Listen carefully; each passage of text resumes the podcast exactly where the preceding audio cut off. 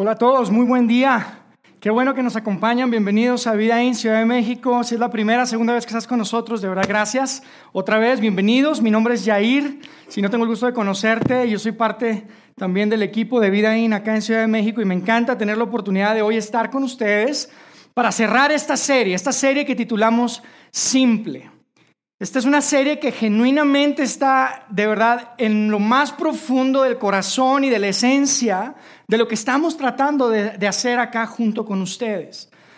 Y te voy a decir por qué, porque probablemente si, si has estado con nosotros, has escuchado que nosotros decimos que nuestra misión, nuestra razón de existir es guiar a las personas en una relación creciente con Jesús, guiar a las personas en una relación creciente con Jesús. Y cuando decimos que queremos guiarte, no es porque creamos que sabemos todas las respuestas, no es porque creamos que, somos mejores que otros, ni mucho menos. Es simplemente que cuando escuchamos a, a, muchas personas nos damos cuenta que este tema de conectarse con Dios parece ser algo complicado. Hay muchas barreras. Hay gente que dice, ¿sabes qué? Eso de, eso de conectarse con Dios definitivamente no es lo mío. Y lo que nosotros podemos ver a través de la Biblia, a través de lo que se escribió de la vida de Jesús, podemos ver que el principal motivo, la principal razón por la que aparece Jesús en la historia y en las páginas de, la humanidad es específicamente para hacer fácil el camino hacia Dios. Para hacer fácil el camino hacia Dios. Y la verdad esa es la razón por la que estamos haciendo todo esto.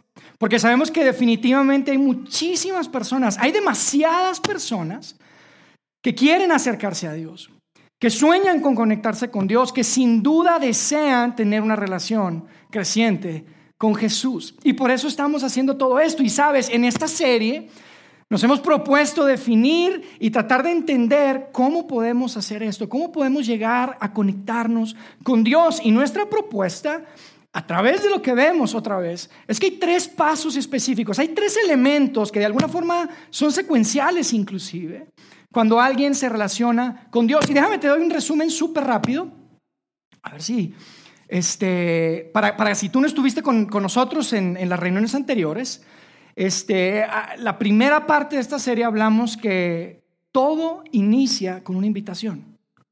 Todo inicia con una invitación que Jesús te hacía a ti y en esa ocasión veíamos que Jesús, encontrábamos un Jesús interesado por conectar de forma muy cercana con una persona que en ese tiempo no solamente era considerada como una persona mala o pecadora, genuinamente era considerada como una persona que era de lo peor. Y vemos que Jesús simplemente se acercó con él y le dijo, quiero que me sigas. Mateo, ¿me, ¿me puedes seguir? Mateo, voy a hacer algo. No le dijo, sabes que todas estas cosas son las que tienes que cambiar. Hay una cantidad de cosas que, que, tienes que hacer y dejar de hacer. No le dijo eso. Le dijo simplemente, te voy a pedir algo que estoy seguro que puedes hacer. Y eso es, quiero que me sigas. Y entonces sabemos y, y proponíamos en la primera parte que tal vez muchos de ustedes están siguiendo a Jesús. Y eso está buenísimo. ¿Cómo se ve eso? Simplemente con el estar aquí. El que tú puedas venir, sentarte y escuchar tiene que ver con seguir a Jesús. El que tú inclusive puedas tomar tal vez tu Biblia que estaba ahí empolvada hace mucho tiempo en tu casa, pero que la puedas tomar y que la puedas abrir y puedas buscar de la vida de Jesús acerca de lo que Él vivió, lo que Él dijo. Eso es seguir a Jesús. Probablemente para ti es iniciar una conversación que tenga que ver con contestar muchos de tus cuestionamientos, de preguntas. Así se ve seguir a Jesús. Y, y entonces la segunda parte esa fue la primera parte. La segunda parte nos dimos cuenta que de alguna forma todas las personas que empiezan a seguir a Jesús parece que no tienen otra opción más que empezar a creer en Jesús. Y hablábamos que la gente que vemos de lo que se escribió en el primer siglo, la gente, los hombres y las mujeres que seguían a Jesús, terminaban de alguna forma creyendo en Él. Y no solamente creyendo sus enseñanzas, los, los valores que Él enseñaba, sino creyendo que Él era quien dijo ser. Creyendo que Él era el Salvador, que Él era el Hijo de Dios, que Él era el enviado de Dios, el Mesías esperado. Y es increíble porque nosotros cuando leemos no vemos que Jesús les, que les quería imponer esta creencia. Si tú lees el Nuevo Testamento te das cuenta que Jesús jamás les decía es que tienen que creer en mí. Ustedes tienen que creer en mí, para nada. De hecho, fíjate, hay muchos pasajes en donde la gente se le acercaba y lo agarraba directamente y le decía a Jesús, bueno, ya dinos, ¿eres o no eres? ¿Eres el que estamos esperando o, o esperamos a alguien más? Y vemos como que Jesús les sacaba la vuelta a las preguntas. No les contestaba directo, de alguna forma como que Jesús quería que la gente lo siguiera y que cada quien llegara a sus propias conclusiones. Entonces decíamos que si tú sigues a Jesús, va a llegar un momento que si lo sigues y te mantienes siguiéndolo, tal vez un día vas a andar manejando en tu auto. Tal vez un día vas a estar aquí sentado. Tal vez un día vas a estar en tu cama por la noche pensando. Y va a llegar un momento que vas a decir, oye, ¿sabes qué? Yo creo yo creo eso, yo creo en Él y no sé ni cuándo empecé a creer, pero creo. Y eso es lo que vemos. Es como una secuencia, vemos un patrón por el que pasan las personas donde empiezan siguiendo y después creen. Y hoy yo quiero compartirles la tercera parte, la tercera, el tercer elemento, la tercera palabra que tiene que ver con este proceso que de verdad creemos que es simple. Y esto tiene que ver con, con algo que podemos ver en los hombres y las mujeres del primer siglo que siguieron y que creyeron en Jesús. Y lo que es interesante es que cuando tú lees acerca de ellos, te das cuenta que cada una de esas personas empezaron a adoptar un estilo de vida que era completamente diferente al estilo de vida que ofrecía la cultura de ese tiempo. Ellos empezaron, no solamente siguieron, no solamente creyeron, sino que empezaron a obedecer empezaron a obedecer las enseñanzas de Jesús. Empezaron a reorganizar sus vidas alrededor de lo que Jesús hablaba, de lo que Jesús decía. Y si tú crees hoy, tal vez tú estás aquí sentado y tú sabes que, mira, yo he escuchado algunas de las enseñanzas de Jesús, mira, es difícil hoy en día vivir así. Y tú piensas que en nuestra cultura es complicado, yo te voy a decir algo, para ellos era mucho más complicado. En el primer siglo, amigos, era ilegal ser cristiano. No era como que, ay, la presión de los amigos. No, no, no. Te metían a la cárcel. Podías perder tu vida si tú vivías de cierta manera y, obedecías las enseñanzas de Jesús. Pero independientemente de eso, vemos que había cientos y después miles y después cientos de miles de personas que reorganizaron su vida y decidieron adoptar un estilo de vida de acuerdo a las enseñanzas de Jesús y y decidieron obedecerlo. Y es interesante porque todo lo que sucedió y la razón por la que estamos hoy aquí, yo te quiero decir, no es porque esas personas en el primer siglo decidieron seguir a Jesús. Es parte. No es porque decidieron creer, en Jesús.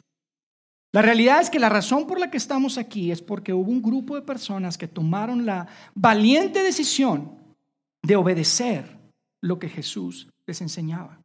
Y cuando tú lees acerca de este grupo de personas, le llamamos a veces en el mundo de iglesia la iglesia primitiva. Cuando tú ves la vida, cómo, cómo llevaban a cabo su día a día, encuentras cosas increíbles. Encuentras personas que decidían poner el interés de otros antes que el interés de ellos mismos. Ves a personas que eran extraordinariamente honestas. Ves a personas que eran increíblemente generosas. La forma en que, manejaban, sus finanzas era increíble. Y mira, empezaron a educar a sus hijos diferente. Empezaban a hablar diferente. Inclusive, mira, ellos veían y evitaban hacer ciertas cosas o costumbres que, que, de acuerdo a las enseñanzas de Jesús eran malas, pero por el otro lado no condenaban a las personas que tenían esas costumbres y que hacían esas cosas, entre comillas, malas. Vemos un estilo de vida tan único, tan diferente. Parecía imposible ofender a esa gente. Y es increíble, pero la razón por la que hoy estamos aquí, la razón por la que en ese tiempo ellos empezaron a llamar la atención no solamente de las personas que vivían en, ese, en esa zona que eran judíos, sino empezaron a llamar la atención también de los romanos y llamaron la atención de, los, de las personas que tenían descendencia de, griega la razón por la que estamos hoy aquí es porque ellos decidieron obedecer las enseñanzas de Jesús y decidieron tener un sistema de valores completamente diferentes, un estilo de vida completamente diferente. Yo te quiero decir algo, mi deseo para ti, mi deseo para ti sí es, por supuesto, que sigas a Jesús, pero no solamente te deseo que sigas a Jesús. Mi deseo no solamente es que llegue un momento en que puedas decir, creo. Y eso es increíble, porque eso te pone bien con Dios y puedes estar seguro de que después de esta vida va a haber algo mejor. Pero mi deseo, mi deseo para cada uno de ustedes es que podamos tomar la valiente decisión de reorganizar nuestra vida y de obedecer las enseñanzas que nos dejó Jesús. Porque amigos, esa es la única forma que podemos impactar a nuestra familia, es la única forma que podemos impactar a las personas con quien trabajamos, es la única forma en la que podemos impactar nuestra cultura, la única forma que podemos impactar nuestra ciudad. Porque amigos, la obediencia, la obediencia hace toda la diferencia. La obediencia hace toda la diferencia. Ahora, yo quiero que seamos súper honestos acá. Y vamos a, vamos a hablar este, de forma muy transparente.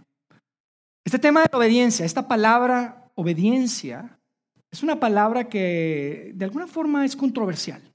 De alguna forma se ha malinterpretado, de alguna forma es cuando, cuando tú escuchas obediencia es donde la gente empieza a bajarse del barco, la verdad. La gente dice, oye, qué padre, eso de seguir me gusta. Yo quiero seguir, quiero, quiero respuestas a mis preguntas. Quiero conocer un poco más. Inclusive me gusta creer, me gusta sentirme en paz con Dios. Me gusta sentirme tranquilo. Pero cuando llega la obediencia, es cuando la gente dice, híjole, eso sí que está complicado. Eso está difícil porque la verdad eso va a impactar a mis amigos, eso va a impactar mis finanzas, eso, eso, eso está un poco complicado. Yo creo que me quedo aquí. Aquí es donde la gente mete el freno. Y yo creo que meten el freno porque de alguna forma se ha malinterpretado todo esto. Se ha malinterpretado, se, se, ha, se ha sacado inclusive de contexto, se ha aplicado mal, pero hoy yo quisiera quitarle esa capa o ese componente de temor que hay en el obedecer, en el obedecer a Jesús. Porque cuando realmente crees, cuando tú estás convencido de que alguien tiene y quiere lo mejor para ti, tiene el mejor interés en ti, tú estás mucho más abierto a su influencia. Es natural.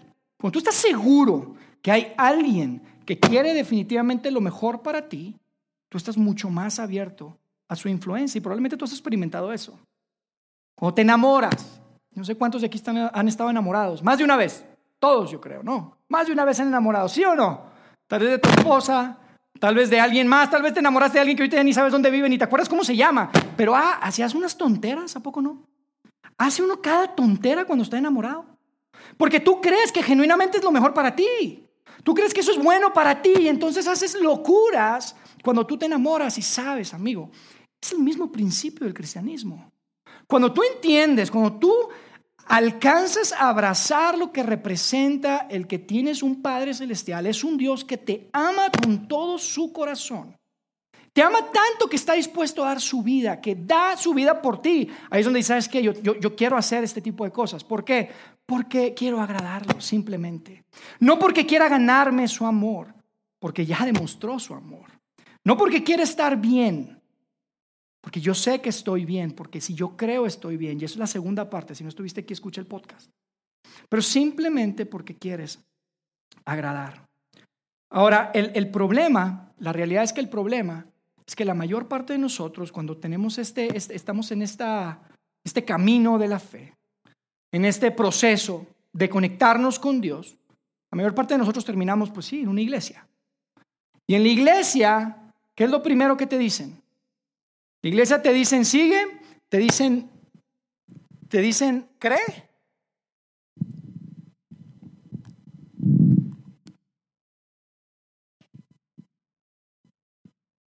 No nos funcionó el micrófono. Y es nuevo. Qué dolor. Pero bueno, la realidad es esta. Uno termina en una iglesia. ¿Y en la iglesia qué le dicen a uno? Díganme, ¿qué le dicen? ¿Siguen? Creo. ¿Qué le dicen? Díganlo en voz alta, por favor. ¿Qué dicen? En la iglesia, ¿qué te dicen? Obedece. No te conozco, no sé ni cómo te llamas, pero obedece. Nos encanta que estés aquí, pero mira, obedece y luego regresas. Cuando entiendas cómo es esto de obedecer, regresas. Y tú dices, oye, pero obedecer a quién? ¿A Dios? ¿Cuál Dios? Pues Dios, Dios. Pero yo ni lo conozco. Y es una locura. Yo no sé en qué momento este orden se, se, se cambió y naturalmente y todo el tiempo que uno se enfrenta o llega a una iglesia, lo primero que te piden es que obedeces. Y eso es triste porque cuando tú ves la vida de Jesús, no era el patrón que él seguía. Cuando tú ves la vida de Jesús, cuando tú ves lo que hizo con Mateo, cuando tú ves lo que hizo con Saqueo, ustedes se acuerdan probablemente de esa historia, si han leído la, la Biblia alguna ocasión, Saqueo era un tipo terrible, era peor que Mateo todavía porque era jefe de cobradores de impuestos, era terrible y le dijo, y, pero él lo estaba siguiendo, estaba siguiendo a Jesús, era chaparrito, dice que se subió a un árbol y que cuando Jesús lo vio, le dijo, oye, oh, Saqueo, obedece.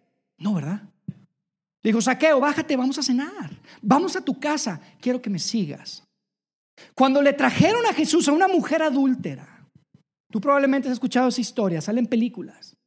Una mujer que un grupo de personas religiosas la agarraron en el mismo acto de adulterio y la traen y la avientan en la arena y le dicen a Jesús, ¿qué vas a hacer con ella? ¿Y qué le dijo Jesús? Pues ¿por qué no obedeces, hombre? No, ¿verdad? Las primeras palabras que salieron de la boca de Jesús fueron, ¿dónde están los que te acusan? ¿Dónde están? No veo a nadie, Señor. Dijo, yo tampoco te acuso. Yo tampoco te acuso de nada. Pero sabes, te estás lastimando. Deja de vivir así. Es muy diferente. Es muy diferente. Y el patrón que vemos en la vida de Jesús no es solamente en el Nuevo Testamento, de hecho en la Biblia, tanto en el Antiguo Testamento también. Cuando tú ves la historia de la lista de reglas más famosas de la historia de la humanidad, ¿saben cuál es la, la lista de reglas más famosas de la humanidad? ¿Cuáles son? Los diez mandamientos. Ustedes saben a quién Dios le dio los, diez mandamientos. A Israel, se las dio a Moisés, que era el líder de este pueblo de Israel. Pero ¿saben cuándo fue que Dios le dio a, a Moisés para dárselas a su pueblo? Esos diez mandamientos. En el día uno. Hola, mucho gusto, soy Dios, aquí están los mandamientos para que sigan. No fue así. Lo primero que sucedió es que Dios, a través de un líder que se llamaba Moisés, los saca y los rescata de la esclavitud en Egipto. Y milagrosamente permite que puedan pasar a través de un mar que se abrió. ¿Ustedes han visto la película? Se abre el mar. Los protegió de día del calor en el desierto, los protegió del frío en, el, en, la noche en el desierto, les dio de comer, les proveyó, los guió, los cuidó y después de meses y meses y meses de que ellos dijeron, ¿qué Dios tan grande tenemos? Fue entonces que Dios dijo, ¿saben qué? Quiero que sepan y quiero que, que, que vivan de esta forma. Porque yo sé, yo creé todas las cosas. Yo creé el matrimonio, yo creé el sexo, yo creé el amor, yo creé todo esto, quiero que vivan de esta forma. No para que puedan ganarse mi amor. Yo creo que ya se dieron cuenta que los amo mucho. Después de todo lo que he hecho por ustedes. Y ellos dijeron, claro que sabemos que nos amas. Nos sacaste de la esclavitud. Nos proveíste comida. Nos protegiste. Es entonces cuando llegan los diez mandamientos. Es después, el orden lo hemos volteado, amigos. Y eso para mí es clave y es importante, porque este era un grupo de personas a quienes Dios no les pidió absolutamente nada. No les pidió nada, simplemente llegó, los amó y después de, que ellos ya eran su pueblo y Él era su Dios, les dijo, aquí está como yo quiero que vivan, porque los amo y porque quiero lo mejor para ustedes. Y este es el patrón, amigos. Este es el patrón, pero de alguna forma, a través del tiempo, no sé en qué momento, tengo algunas ideas, pero no es, la, charla de hoy, se invirtió el, el orden. Y creemos que lo primero que tienes que hacer es obedece, pero no es, no es así. Así que yo hoy quisiera que veamos juntos una parábola. Una parábola que Dios compartió a una audiencia en el primer siglo y una parábola simplemente es una historia inventada, no necesariamente tiene que ser de verdad, pero es simplemente para hacer un punto un punto importante. Y esta es una parábola que Jesús compartió en el primer siglo con un grupo de personas que acababan de escuchar una de las charlas más famosas y más populares hoy en día de Jesús. Ustedes han escuchado esos TED Talks. Si han escuchado 15, 20 minutos, mira, este es el TED Talk más famoso de Jesús. Es, no tardó más que 25 minutos. Tú lo lees en unos 25 minutos, pero mira lo que les lanzó ese momento fue, era tan potente era tan grande que al final decide contarles una parábola para, para, para, para que caiga, para que lo entendieran, porque lo que les estaba diciendo, lo que les enseñó en esa charla, la conocemos hoy en día como el Sermón del Monte, pero lo que Dios les enseñó esa palabra era algo difícil, algo diferente. Era difícil de tragar, era difícil de entender, de abrazar. Y entonces Jesús al final, después de haberles enseñado, les dice una parábola. Pero quiero darles un poquito de contexto para que tengan una idea de cuáles son las cosas que Jesús les dijo en esa ocasión. En ese TED Talk de 20, 25 minutos, que hoy en día sigue siendo una de las charlas, uno de los sermones más poderosos que se hayan expresado y que se hayan compartido en la historia. Fíjense, una de las cosas que les dijo es, y lo vamos a poner acá, dice, cuando alguien te lastime, pon la otra mejilla. Ah, caray, cuando alguien me lastime, no es le regreso el guamazo, no, ponle la otra mejilla. Dices, ¿cómo? ¿Cómo, cómo? ¿Cómo le voy a poner otra mejilla? Y les dice, sí, porque mira, tal vez tú nunca has matado a nadie, pero si tú estás enojado en tu corazón con tu hermano, eres tan culpable como alguien que haya matado. Órale.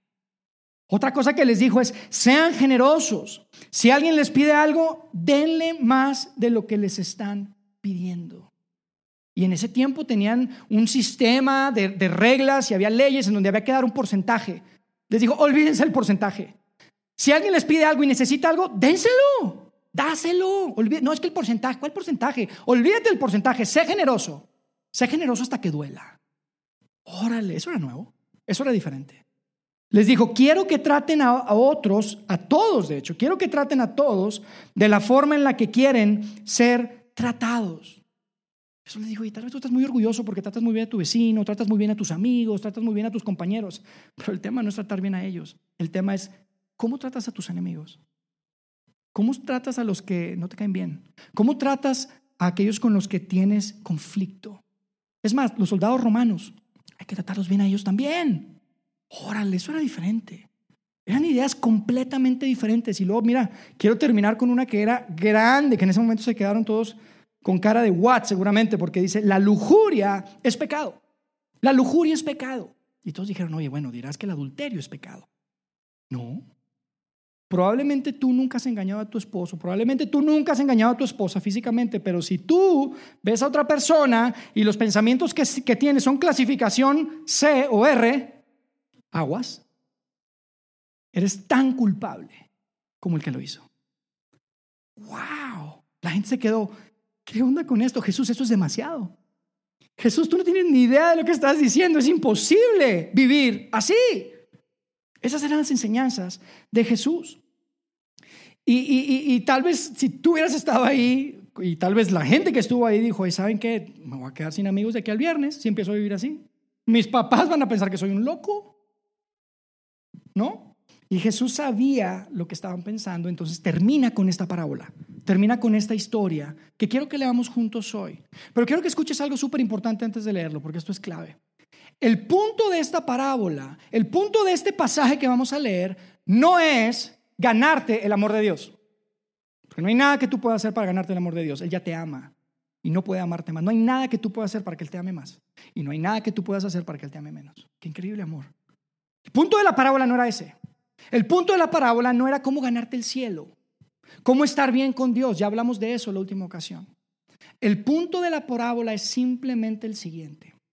Que si tú reorganizas tu vida, si tú decides obedecer a Jesús en base a sus enseñanzas, va a llegar un momento en tu vida en que tú vas a voltear hacia atrás y vas a decir, ah, qué bueno que lo hice. Qué bueno que lo hice. El punto no es que cuando llegues al cielo, ¿eh? Cuando llegues al cielo y estés viendo hacia abajo como un gran ángel, un angelito. No, no, no. En esta vida, en los años que Dios te dé, si son 70, 80, 90, los que sean, va a llegar un punto. Si tú reorganizas tu vida alrededor de las enseñanzas de Jesús, vas a voltear hacia atrás y vas a decir, qué bueno que lo hice. Qué bueno que lo hice. Así que fíjense lo que dice. Vamos a leerlo juntos ahí en el verso 24. Y vamos a tratar de irnos bien rápido para alcanzar y no dejarlos mucho tiempo aquí. Fíjense lo que dice en el verso 24, dice, por tanto, todo el que me oye estas palabras y las pone en práctica, y nos detenemos ahí, y aquí hay algo interesante que probablemente choca contigo y conmigo, porque mira, yo crecí en una iglesia, tal vez tú también creciste en una iglesia, tal vez es una iglesia católica, tal vez es una iglesia cristiana, pero todos nosotros crecimos en un contexto, crecimos en una, en una familia en donde parece que el asistir a la iglesia, el ir a misa, nos daba puntos con Dios.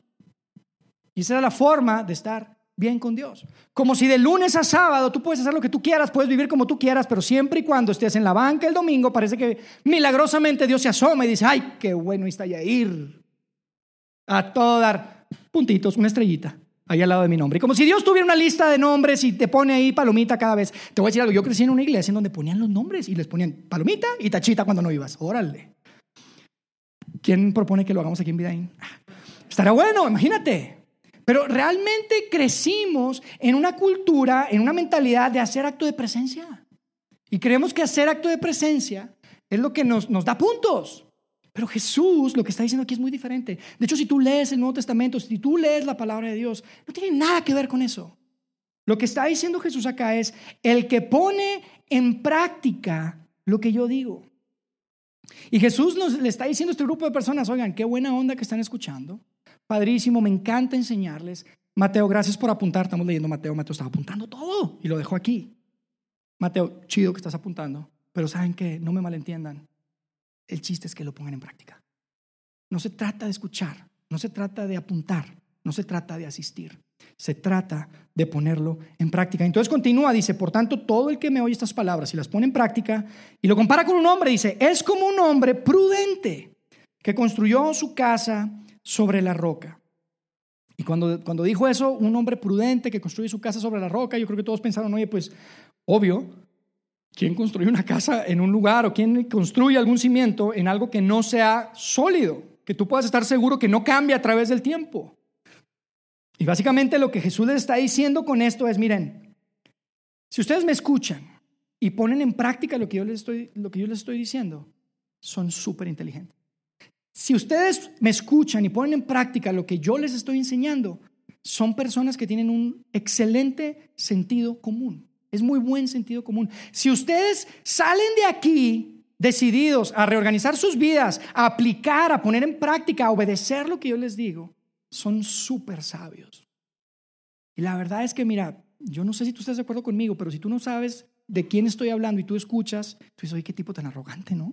Sea, imagínate que yo estoy acá y yo te digo, oye, todo lo que yo diga, el que lo haga lo que yo diga, inteligente, estrellita. El que no haga lo que yo diga es un tonto.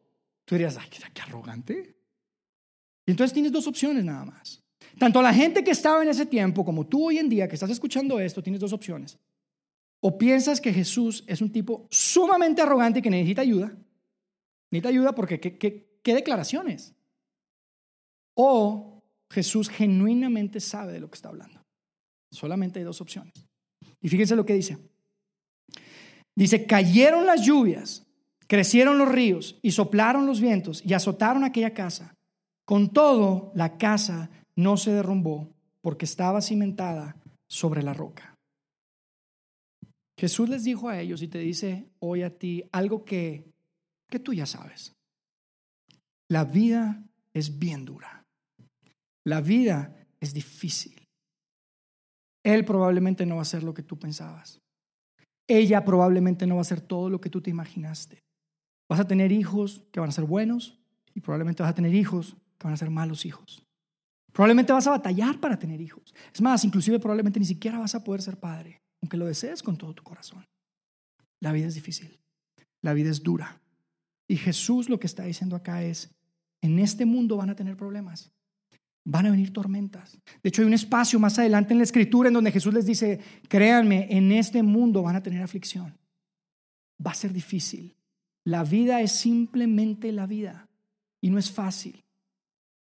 Y Jesús lo que le está diciendo aquí es, así como una casa requiere cimientos para cuando viene la tormenta, tu vida necesita cimientos para cuando vengan las tormentas de la vida. Así como tú te preocupas por dejar un cimiento suficientemente fuerte en tu vida, todo esto de lo que yo estoy hablando, esto de tu relación, esto de cómo llevar a cabo tus finanzas, esto de cómo tratar a las otras personas, todas esas cosas representan un cimiento que si tú obedeces, te van a ayudar a soportar las tormentas más difíciles que puedas enfrentar en la vida. Y tú y yo, amigo, tenemos suficiente vida para saber o para haber visto de cerca, o tal vez no tan cerca, a personas que han enfrentado tormentas. Seguramente, tal vez tú lo has experimentado o has visto a alguien que, que, ha enfrentado en la vida tormentas, pero duras, difíciles. Y cuando ves eso, te preguntas lo mismo que yo me he preguntado. Estoy seguro. Esa pregunta que viene cuando vemos que hay alguien que está pasando por una tormenta, lo primero que piensas es, híjole, yo no sé qué haría. Yo no sé qué haría si yo estuviera atravesando eso. ¿Verdad? Yo no sé, yo no sé cómo le haría. Yo no sé qué haría con mi matrimonio. Yo no sé cómo no me volvería loco si yo atravieso lo que esa persona está atravesando. Y tu Salvador, mi Salvador, Jesús lo que está diciendo, sabes que lo mejor que puedes hacer es estar preparado, porque la vida es difícil. La vida es dura y es importante que tengas un cimiento fuerte para que independientemente de lo que venga, independientemente de la tormenta, independientemente de los vientos, probablemente se va a volar una ventana, probablemente vas a perder un pedazo de teja, pero tu casa va a permanecer en pie. Eso es lo que está diciendo Jesús. Y fíjense lo que sigue, y otra vez es súper arrogante, porque si, si, si, si no crees quién es quien él dijo ser, esto, esto está como, oye, pide ayuda. Fíjense lo que dice.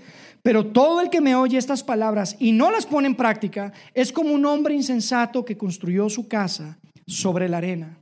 Jesús, ¿qué me estás diciendo? Me estás diciendo que si yo no te hago caso, soy como una persona que llegó al río y dijo, voy a hacer una casita aquí en el río. Y en lugar de irse hacia arriba, alejarse del agua y buscar una cimentación de la roca, dice, no, aquí lo hago rápido y voltea y aunque vea que hay otras personas que se están tardando más, simplemente dice, uy, mira, yo estoy pintando la cocina. O sea, me estás diciendo que soy tan tonto como una persona así. Me estás diciendo que soy tan imprudente, tan insensato como una persona así. Jesús está diciendo, sí, eso es lo que estoy diciendo. Porque amigos, yo soy Jesús le está diciendo, yo soy el creador del matrimonio, yo soy el creador de la vida, yo sé qué es lo que tú necesitas, yo sé cómo funcionan los cimientos, yo sé cómo funciona la vida y yo sé que en la vida va a haber dificultad. Yo sé que va a venir lluvia, yo sé que va a venir viento. Y lo que les digo es porque les amo. Es básicamente lo que Jesús les está diciendo aquí. Y luego termina la historia. Fíjense lo que, lo que dice ahí. Dice, cayeron las lluvias Crecieron los ríos y soplaron los vientos y azotaron aquella casa. Y esta casa se derrumbó. Y grande fue su ruina. Y nadie se sorprendió con esa conclusión, porque todos sabían de lo que estaba hablando. Era obvio la historietita esta que se inventó. Era muy fácil de entender. Si tú construyes tu casa donde no hay un cimiento, a la primera tormenta se va a caer. Nadie se sorprendió, pero después fíjense cómo termina. A mí me parece súper interesante porque miren, está esta audiencia ahí y Jesús está hablando y Mateo está apuntando y Mateo yo creo que estaba viendo las caras de la gente. Y Mateo nos deja un comentario interesante porque fíjense cómo termina diciendo. Dice, cuando Jesús terminó de, de decir estas cosas, las multitudes se asombraron de su enseñanza porque les enseñaba como quien tenía autoridad. Yo no sé qué era. Yo no sé si era su postura, su presencia, su, su voz, su, su lenguaje corporal. Yo no sé qué era, pero la gente cuando escuchó a Jesús, por más difícil que era de entender, por más difícil que era de abrazar esas enseñanzas, por más ilógico y loco que podía parecer en, ese, en esa cultura, las propuestas de estilo de vida que Jesús les estaba poniendo, la gente decía, sabes, yo creo, yo quiero vivir así. Yo quisiera vivir así. Eso que dijo él tiene sentido. Oye, eso, eso, tiene sentido. Él tiene la autoridad. No sé por qué, pero eso que está diciendo es cierto. Y gracias a que dentro de ese grupo de personas que estuvieron esa tarde ahí seguramente, escuchando a Jesús, gracias a que muchos de ellos tomaron la decisión no solo de seguir siguiéndolo, y no solamente de creer, sino de obedecer y definir su estilo de vida de acuerdo a lo que él estaba diciendo, es gracias a ellos que hoy estamos aquí. ¿No les parece increíble? ¿No les parece increíble? Porque la razón por la que el cristianismo a través de la historia de la humanidad ha sobrevivido, es difícil pensar que un movimiento como este del primer siglo, si tú eres historiador, si a ti te gusta la lectura, tú sabes, era prácticamente imposible. Era, era como desafiar así cualquier tipo de, de, de, probabilidades el que, el, que, el que sobreviviera este movimiento. Y sin embargo hoy estamos aquí, estamos aquí no porque lo que, no por lo no porque lo siguieron, no porque creyeron, estamos aquí porque ellos decidieron obedecer, abrazar este nuevo sistema de valores, esta nueva forma de pensar y esta nueva forma de vivir. Esa es la parábola. Yo quisiera cerrar diciéndote lo siguiente, porque yo creo que al escuchar esto, esta parábola puede caer en tu vida, puedes escucharla y viene a ser para ti una de tres cosas. Probablemente tú escuchas esto y esta parábola, esto que acabamos de leer, viene a ser para ti como un alivio. Probablemente viene a ser para ti como un alivio. Un alivio, ¿por qué? Porque tal vez tú hace seis meses, o tal vez hace un año, o tal vez muchos años, tomaste la decisión de reorganizar y reordenar tu vida para seguir y obedecer las enseñanzas de Jesús. Y tú sabes de lo que estoy hablando porque te has enfrentado a tormentas. Y podrás decirme, ¿sabes qué? Sí, es difícil, no es fácil. La crisis matrimonial estuvo terrible. La crisis financiera estuvo horrible. Pero fue gracias a que yo decidí organizar mi vida alrededor de las, enseñanzas de Jesús que hoy mi vida está de pie, que hoy mi casa está de pie. Para ti esta parábola viene a ser como un alivio. Y ustedes saben con quiénes estoy hablando. Tú sabes si tú eres esa persona. Y probablemente tú digas, sí, sí, sí, sí, sí. Yo me acuerdo, fue por la fe que yo tenía, fue por la confianza que yo tenía. Y te digo algo, Jesús te diría, no, no fue solo por tu fe. Fue porque obedeciste. Porque decidiste reorganizar tu vida a la luz de mis enseñanzas. Y tú sabes que eso no es fácil. Sí, para ti es un alivio hoy en día, pero tú sabes que eso no es fácil. No es fácil llegar a tu casa, guardarte y que tus amigos o tus compañeros a partir de las 12, 1 de la mañana apenas salgan y luego al otro día no te quieren ni contar, porque tú sabes, ellos saben que tú tienes un sistema diferente de valores. No es fácil. No es fácil ser tan generoso que, que hasta duela. No es fácil que, llegue una persona y que se, entera de los porcentajes que estás dando, las cantidades y te digo, estás loco. Y que tú le puedes decir, sí, pues tal vez estoy un poco loco, pero estoy confiando en Dios. No es fácil. No es fácil el, intencionalmente buscar relacionarte con un grupo de personas. Tal vez tú has estado por mucho tiempo en un grupo pequeño, en un grupo de vida, y al principio decías, esto me parece ridículo, ni siquiera me caen bien esa gente. Y tengo aquí que compartirles y abrirles si quieren que participe. No es fácil. No es fácil. Y probablemente hay noches en las que tú te acuestas y dices, valdrá la pena, valdrá la pena todo esto. Y Jesús, si estuviera hoy aquí, te dijera, sabes que claro que vale la pena. Claro que vale la pena porque ese es el deseo de tu Padre Celestial, que tú reorganices tu vida, que lo sigas, estás cumpliendo con lo que Él quiere para tu vida y sabes, cuando lleguen las tormentas, tu casa probablemente pierde una ventana, probablemente se vuele un pedazo de teja, pero va a permanecer en pie, va a permanecer en pie. Para ti es un alivio. Para otros de ustedes probablemente esta parábola viene a ser como una advertencia. Una advertencia porque tal vez tú creciste en la iglesia, tal vez tú sabes de la Biblia, es más, mira, sabes demasiado, sabes tanto que estás contento con seguir y con creer. ¿A poco no? Me encanta seguir y me encanta creer y yo creo. Pero ah, cuando llega este tema de obedecer y de cambiar mi estilo de vida, uy, ahí sí nos sentimos un poquito amenazados porque ahí sí tengo que cambiar la forma en la que hago mis negocios. Tengo que cambiar la forma en la que me relaciono con las personas con las que me relaciono. Tengo que cambiar, cambiar inclusive mi forma de pensar y sabes que yo no sé. Bueno, esto viene a ser como una advertencia para ti. Porque tú probablemente vienes acá y tú probablemente inclusive haces una cantidad de cosas, costumbres, tradiciones, y tú sabes que todo está súper bien. Todo está súper bien. Mira, no hay ni una gota de agua. No cae, no hay ni una nube. Pero te digo algo, el peor momento para pensar en reorganizar y reconstruir los cimientos de tu casa es cuando hay una inundación. Y Jesús está aquí diciéndote hoy, ¿sabes qué, amigo? No te estoy diciendo que es el próximo año o el próximo mes o el próximo fin de semana. Yo te estoy hablando de tu vida entera. Porque aunque hoy no hay una gota de lluvia, eventualmente va a venir la tormenta. Y esta es una advertencia para ti. Y no es una advertencia que viene con un rayo así de castigo de Dios. No, es un Dios de amor que te dice, es porque te amo. No quiero que se inunde tu casa, no quiero que pierdas todo lo que tienes. Para ti esta parábola es una advertencia. Y hay muchos que están aquí, que probablemente esta parábola viene a ser una explicación. Simplemente una explicación de lo que están viviendo hoy o de lo que empiezan a atravesar. Una explicación del por qué la situación está como está. Una explicación de por qué parecía que el matrimonio estaba bien y de repente, pum, parece que se me, se me no sé qué pasó, se esfumó de mis manos. Una explicación del por qué otra vez estás sumido en esa adicción. Una explicación del por qué parece que todo es un desastre en tu vida en este momento. Y parece que no hay esperanza. Y parece que todo, absolutamente todo, sale mal. Tus sueños no se están cumpliendo. Y tú dices, oye Dios, no puede ser, ¿qué está pasando? Estoy yendo a la iglesia, estoy leyendo, estoy buscando, yo te estoy siguiendo, yo inclusive creo. Y Dios con todo a su amor te diría, me encanta que hagas eso, pero sabes, nunca decidiste obedecer.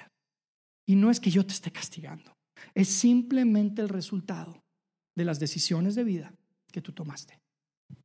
Para ti es una explicación, probablemente. Y esta parábola viene a darte más claridad y, otra vez no es porque sea un castigo, pero te viene a explicar el porqué de las cosas. Yo te quiero decir algo, la buena noticia es que Dios no está enojado contigo. Esa es una buena noticia, pero la gran noticia es que tú puedes volver a empezar. Si para ti esta parábola es como una explicación, mira, Dios no está enojado contigo. Y una gran noticia que es que tú puedes volver a empezar, porque tú como tal vez miles y millones de personas han encontrado una fe que va conectada con la acción y con la obediencia después de situaciones como las que probablemente tú estás viviendo hoy.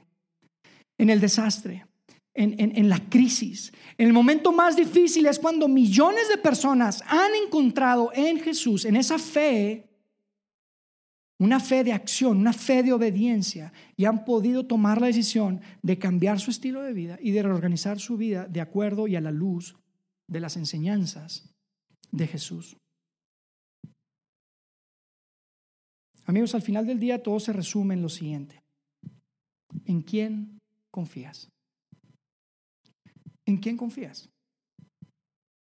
Tu estilo de vida, ¿en quién? ¿En manos de quién lo estás poniendo? ¿Estás poniendo tu, tu, estilo de vida, tus decisiones, tus hábitos? ¿Los estás poniendo en las manos de la cultura que te dice, esta es la forma en la que debes de llevar a cabo tu matrimonio, esta es la forma en la que debes de llevar a cabo tus finanzas, esta es la forma en la que debes de relacionarte, ni te preocupes tanto. ¿Es en la cultura en quien tú estás poniendo tu vida? ¿Confías en, en, lo, que, en lo que se escucha? Todos los días acerca de cómo gastar, acerca de cómo, cómo relacionarse. O, vas a hacer lo que muchos han decidido hacer, que sabes que Jesús, voy a confiar en ti. Voy a, vivir a tu manera y creo que voy a empezar a perdonar. Y creo que voy a empezar a, a, cuidar inclusive lo que pienso, porque sabes, lo que piensas refleja lo que finalmente vas a hacer. O sea, es increíble la sabiduría de Jesús que mira, se preocupa, yo me preocupo por lo que piensan, porque yo sé que lo que piensan eventualmente va a terminar siendo lo que hagas. Y entonces tal vez tú estás diciendo, sabes que quiero confiar en ti, Dios, yo quiero perdonar, yo quiero cuidar hasta lo que pienso, yo quiero adoptar tu visión de la moralidad, quiero adoptar tu visión de la ética. Quiero reorganizar mi vida alrededor de las enseñanzas de mi Salvador, quiero obedecer quiero obedecer. Amigo, yo espero que te mantengas siguiendo a Jesús. Qué chido que están aquí, de verdad. Qué padre que puedan dedicar de su tiempo para estar aquí, porque eso es seguir a Jesús. Simplemente exponerte a enseñanzas, a lo que a la luz de la Biblia podemos ver de su vida, es seguir a Jesús. Me encanta. Y ojalá que puedan seguir siguiéndolo. Me encantaría que todos aquí pudiéramos llegar a la conclusión de que, sabes que no sé cómo pasó, pero pero creo en Él. Creo que es quien dijo ser. Creo en todo lo que dijo acerca de Él mismo. Creo que Él puede ser mi Salvador, porque sabes que si tú crees eso, puedes estar tranquilo, puedes estar bien con Dios. Pero mi deseo, realmente lo que me encantaría, es que nosotros nos pudiéramos convertir en un grupo de personas que estén decididos a adoptar un estilo de vida que voltee pies arriba nuestra ciudad. Que la gente empiece a preguntarte qué está pasando, por qué viven así. ¿Cómo es que se quieren tanto? ¿Cómo es que se cuidan tanto? ¿Cómo es que se ayudan? ¿Cómo es que... Ese es mi deseo, que tú puedas tomar esta decisión y decir, sabes que voy a reorganizar mi vida a la luz de las enseñanzas de Jesús. Quiero cambiar mi estilo de vida probablemente. Porque estoy seguro que eso tiene el potencial de impactar no solamente tu vida, sino la vida de la gente que está alrededor tuyo y de la gente que Dios te ha puesto a tu alrededor para que tú puedas ser de influencia en sus vidas. Seguir, creer y obedecer. Seguir es primero. Creer es después. Finalmente, si tú estás tan seguro como yo lo estoy de que hay un Dios que te ama y que quiere lo mejor para ti, te conviene obedecer. Te conviene obedecer. Ojalá que todos aquí podamos experimentar esa gran promesa que Jesús dejó plasmada en esa historietita de los constructores y que podamos decir, sabes, yo quiero obedecer y yo sé que independientemente de las tormentas, independientemente de las lluvias, independientemente de lo que venga, mi casa se permanece en pie, va a permanecer en pie. Vamos a hacer una oración. Nuestro Padre Celestial, gracias de verdad por la oportunidad de estar juntos aquí. Gracias por la vida y el corazón de cada una de las personas que están aquí. Por favor, Señor, te pedimos y te suplicamos que estas palabras, esto que hemos escuchado de parte tuya, pueda convertirse en una realidad en nuestra vida.